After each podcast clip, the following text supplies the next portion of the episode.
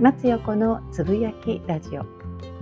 この放送では私松横の知識や経験をもとに日常の出来事や考えをシェアしたりフォロワーさんからのご質問にお答えしながらリスナーの皆さんと新たな気づきを共有していきます。皆さんいかがお過ごしですか？インナービューティーインストラクターの松横です。私は普段ボディワークやボディワーカーの養成育成講座やセミナーイベントなどの講師心理カウンセラーやヒーラーなどをしています。12月7日。12月7日ですよ皆さん。12月も1週間目になりましたね。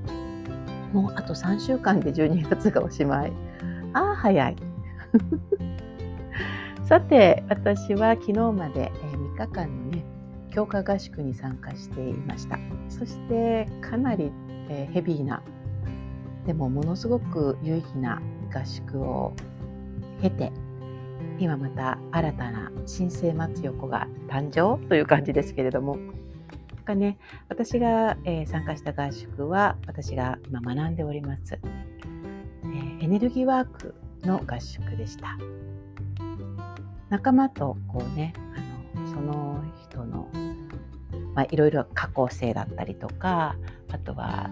何ていうのかな周りについているオーラまあ、ついてる？周りにあるオーラの状態だったりとか、まあ、いろいろいろいろ見合いっこするんですね。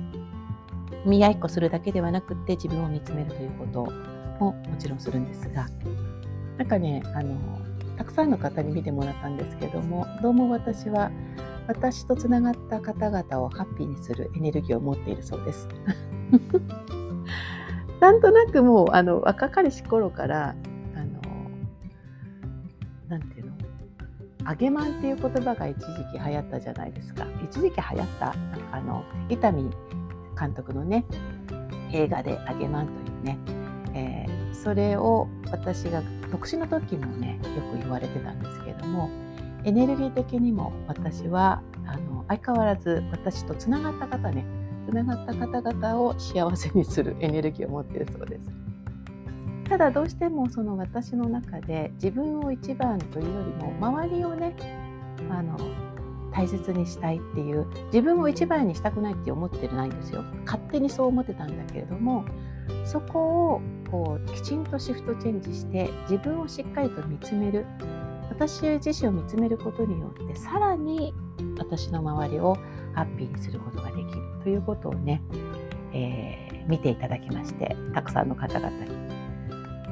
ちょっとねそれこそ私のそのあの今までももちろん私自身が楽しくてやっていることなんだけれどもそれ以上になんかこうまだ見えていない自分のワクワク度そこを発見してそして皆さんと一緒にね楽しんでいきたいななんていうふうに思いました。さてあなたの朝のルーティンは？昼のルーティンは？夜のルーティンはありますか？がね、そのルーティン朝のルーティン昼のルーティン夜のルーティンでね私ももちろんあるんだけれどもあの公式 LINE にご質問なのかな？いただいて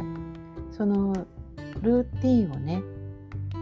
遂行したいと。ただどうしてもそのルーティンがきちんとまだ自分の中に入ってなくてできないこともありますみたいなことが書かれてました。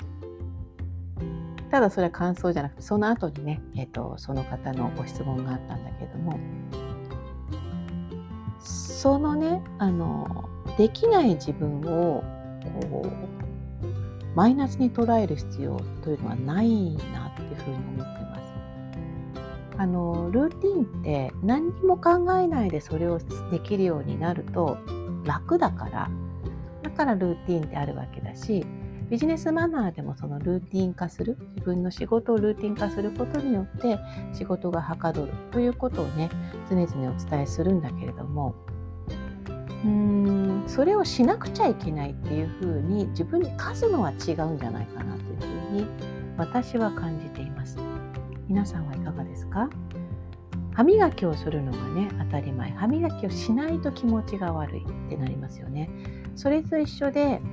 朝これをやるから気持ちいいやらないと気持ちが悪いというような状態まで持っていくのはやはりその、えっと、常毎日ややること？継続なんだけどなんかちょっとそこが違うのが継続をしなくちゃいけないっていう風に課すのは違うと思うんですよね。あやっぱりやらないと気持ちが悪かったっていう風に感じたらそれをやればいいしあやらなくても気持ちが悪いと思わないのであればやる必要がないと思うし、まあ、あの気持ちが悪いっていうねその歯磨きからそういう風に言ったけれどもなんかやらないことによってざわざわするというか悶々とするというかそういうことだと思うんですね。だからあの自分が周りがルーティンをしてしてるから私もやらなければいけないとか。周りが高校だから私もそれを取り入れなくちゃいけないとかではなくって自分がそれをすることによって心地いいかどうか。自分がそれをしたいかどうか。ということなんじゃないかなというふうに思います。自分を見てあげて。なんかねあの日本人は特になんですけど真面目すぎるんですよね。私ももちろんそうです。真面目すぎていたという部分がありますし今もちょっとこう気を抜くとその真面目さがガーンと出てきてしまう。真面目がいけないって言ってもらうわけじゃないんですよ。なんだけれどもそこにこうワクワク感がどれだけ入ってるかっていうことがとてもとても大切な気がします。私はワクワク尽くしで、えー、人生歩んでいきたいと思っております